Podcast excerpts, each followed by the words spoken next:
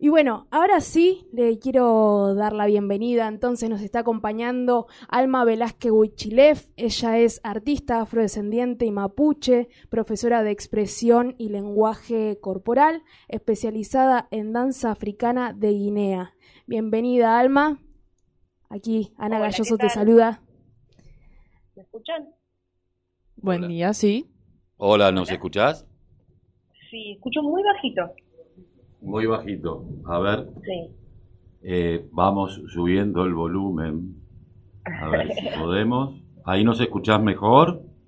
Un poco mejor, igual sí, bajito, no sé por qué. Pero Aquí están también Tafa y Maite, que bueno, sé que solés escuchar la radio, así que debes saber que son los conductores de la mañana informativa de la UNSB Radio. Muchas gracias por sumarte, Alma, a este intercambio. Ay, bueno, muchas gracias a ustedes por la invitación. Gracias. Bueno, Alma, una semana intensa, ¿verdad? Respecto al 8 de noviembre, ¿qué representa para vos desde tu militancia este día, esta ley también 26.852? Y bueno, empezar diciendo que además de que fue una semana intensa, sabemos que se viene un mes intenso, ¿no? Es un mes, noviembre es negro, porque además de que el 8 de noviembre re- se realizan y realizamos muchas actividades, eh, muchas se conmemoran después del 8 y después, bueno, el 20 y se viene todo un mes cargado de negritud y de conciencia negra que, que la verdad es, es- es- está buenísimo, es hermoso. La verdad que sí. ¿Cómo? Que la verdad que sí, digo, es intenso. Yo, bueno, eh, la verdad es que es como un paso a paso, ¿no? A veces dimensionar todo el mes completo me parece tan vertiginoso, pero es verdad, es todo el mes lleno de actividades afro. Todo un mes. Y en un momento súper importante, bueno, la ley, la ley 20 26.852, para mí y en sí para, para toda la comunidad es, es muy importante, es muy importante y nos ayuda a visibilizar un montón, no solamente la lucha y los aportes de las mujeres, ¿no? A la construcción del Estado, sino de las mujeres negras. Este, que, mm, que, que es un rol tan invisibilizado, que fue un rol tan invisibilizado, y en conmemoración a María Remedios, que fue quien falleció eh, en esta fecha, se instaura esta ley y es muy importante conocer la historia de María, porque no sé hasta dónde todos los argentinos, argentinas y argentines saben que tenemos una madre de la patria. Y, y que fue quien estuvo codo a codo junto a Belgrano, batallando por la independencia y por la libertad de esta, de este territorio, de esta tierra. Y, Tal cual. Ay, a ver. Sí. En, la- en las guerras independentistas. Es en Sí. verdad, eh, en algún sentido, ¿no? Importante y no sé si a vos te resulta emocionante también ver que de alguna manera este 2020 estuvo mucho más eh, difundido también esta fecha, ¿no? Y la figura de María Remedios del Valle, por ejemplo, si vemos las convocatorias de Cultura de Nación que llevaban su nombre en muchos lenguajes artísticos, y en particular en esto que decís de mm, el reconocimiento hacia las mujeres negras, en esa intersección, ¿no? Em, el lunes pasado hubo una actividad con el Ministerio de las Mujeres en homenaje a las ancestras. ¿Cómo lo viste? Fue hermoso, para mí fue muy emocionante. Fue muy emocionante sentirse representada dentro de las mujeres que estaban en esa mesa y además escucharla, mm, bueno, escucharlas a todas, ¿no? Escucharla a Checha también mencionar de, de esto, de que mm, qué, qué, qué diferente hubiesen sido nuestras infancias si hubiésemos conocido que la madre de la Argentina era una mujer negra. Creo que esto marca, sobre todo en la subjetividad y en los imaginarios de los niños y las niñas, que es tan fuerte, ¿no? Este, mm, donde se empiezan a crear un montón de estereotipos, un montón de cuestiones. Eh, para mí fue muy emocionante, bueno, verte ahí a vos, que fue eh, hermoso, a Miriam, este, bueno, Patri. Muchas gracias. Acá los chicos de la radio también estaban atentos, lo difundieron. Y a mí particularmente me pareció muy emocionante. Eh, yo participé artísticamente. De hecho, está el video en YouTube para quienes quieran conocer un poco más de esta historia contada por nosotras mismas. Eso, esa escena también me parece muy copada, ¿no? Que las compañeras desde el ministerio hayan tomado esta decisión política de, de mostrar nuestras cuerpas y darnos la palabra esta vez, ¿no? La verdad creo que, que muestra un poco este compromiso que se va tomando de alguna manera y que como dijo, dijo Checha también al final, ¿no?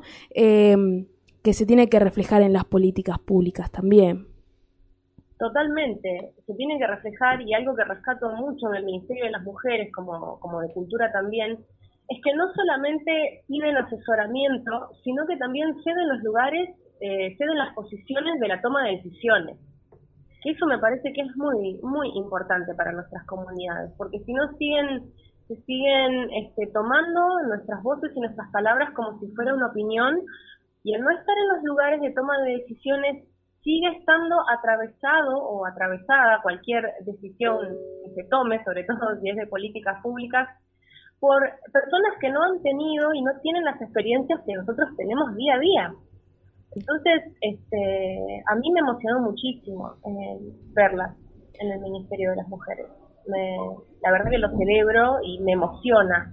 bueno, el, toda esta semana estuvo muy cargada, perdón, un montón de personas haciendo actividades, un montón de personas preguntando, informándose, em, conociendo la historia de María, hasta incluso te comento que desde mi ciudad natal, donde soy yo, en Esquel, em, hablé con el director de cultura, le comenté la historia y desde las redes de Esquel salió la historia de María, que Esquel es un lugar chico y no se conoce, la verdad. Entonces, este, bueno, esto, ver el interés de mucha gente a mí me emociona un montón. La verdad que sí, me imagino que ahí también en esta localidad que vos nombrás, Esquel, también hay una lucha muy aguerrida respecto al reconocimiento de las identidades indígenas también, ¿no? Que de hecho vos como afro mapuche supongo que todo el tiempo estás eh, levantando ambas banderas. Y en esto de la participación que decías en las políticas públicas, cada vez un poquito más, ¿no? Eh, vos participaste del proceso eh, del armado de la campaña de la Defensoría del Público en torno al reconocimiento afro, que se presentó el viernes pasado también. ¿Cómo fue ese proceso? Y mm, desde la Defensoría del Público hay una muy buena predisposición para poder realizar el trabajo. En verdad, mm, es muy importante poder llevar adelante la campaña sin embargo, se termina reflejando en, los, en el resultado final, en los productos finales, se termina reflejando de que no estamos en la toma de decisiones ni en los lugares de poder.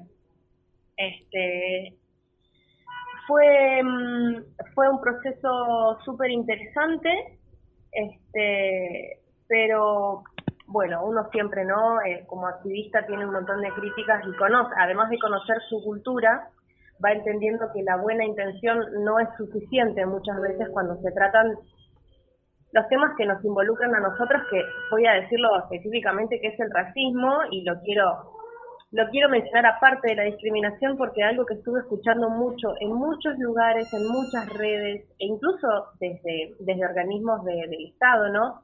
Es que hacen mención a la discriminación y no tanto al racismo y es muy importante entender que tiene sus particularidades que, que necesitan entenderse, ¿no? El racismo es estructural y si uno lo, lo plantea como solamente discriminación racial, pierde, pierde esa parte estructural, ¿no? Y se lo lleva solamente como a, como cuestiones individuales de las personas. claro, lo cotidiano, digamos. Claro, y en realidad eh, es importante atenderlo desde su carácter estructural y sobre todo no ponerlo de la misma manera como si fuera, por ejemplo, no sé, una persona con capacidades diferentes, que es una problemática si, si de discriminación que tiene bases biológicas y el racismo no tiene bases biológicas, tiene unas bases de, ideológicas que, son súper cuestionables, debatibles y que sobre todo no existen. y que estructuran nuestra sociedad, ¿no? Entonces, eso me parece que es muy importante eh, que se pueda entender. Y hay puntos eh, importantísimos en la temática del racismo que uno va viendo que desde los organismos de, las personas que conforman los equipos de trabajo, los organismos del Estado, no están tan capacitados en eso, no están, no, no están capacitados, ni siquiera en un racismo con perspectiva de género, que ahí nos vamos a ¿no? Sobre todo ahí ya, ahí ya, ahí ya nos quedamos en cero. Ahí nos quedamos en cero, totalmente. Bueno, este, pero bueno Almi, y sabes qué, eh, respecto a esto que, decís, ¿no? ¿Cuántas demandas todavía hay sin atenderse, digamos, de parte de... Respecto hacia la comunidad, sin embargo, ayer estuvo la presentación de la mesa interministerial justamente para abordar las políticas públicas hacia las comunidades afro a nivel federal, digamos. Eh, y donde participó justamente el ministro de Cultura, la ministra de Justicia, el secretario de Derechos Humanos, estuvo también, bueno, Checha Merchán nuevamente, eh, Victoria Donda. ¿Cómo viste esa primera mesa, esa presentación? Y... Ay, me deja un montón de, cuestiones, ¿no? Uno piensa tanto porque yo, o sea, celebro, desde el vamos, celebro que, desde el Estado se tomen estas iniciativas en, conmemorar estas fechas que son tan importantes para nosotros. Digo, hay que, uno va viendo que tiene demasiadas demandas, ¿no? Porque hay, muchas problemáticas, pero a la vez eh, vamos viendo los resultados del activismo de, toda la comunidad y esto es uno de los resultados que yo los, los celebro, totalmente los celebro. la verdad me dejó muy contenta ver a ver también al ministerio, al ministro de Educación. En esta Verdad, también estuvo. que se puedan plantear, ¿no? Todas las, las cuestiones de estos que empiezan en las infancias. Este, sin embargo, sin embargo, sigo pensando que faltan mm, personas eh, de nuestra comunidad en la toma de decisiones. Si vos te pones a ver esa mesa, sigue siendo escasa y si uno lo ve en porcentaje sigue siendo escaso. Este, entonces, este, insisto en esto, eh, no tienen que ser nuestras voces tomadas como opiniones. Tenemos que ser activos realizadores de, todas las decisiones que se vayan a tomar en nuestra comunidad. Porque nosotros las conocemos, porque nosotros sabemos, pensamos en nuestra comunidad, tenemos estas vivencias, las experiencias generan conocimiento. Entonces, em, personalmente considero que falta, pero que vamos por el que vamos por el camino, lo estamos logrando.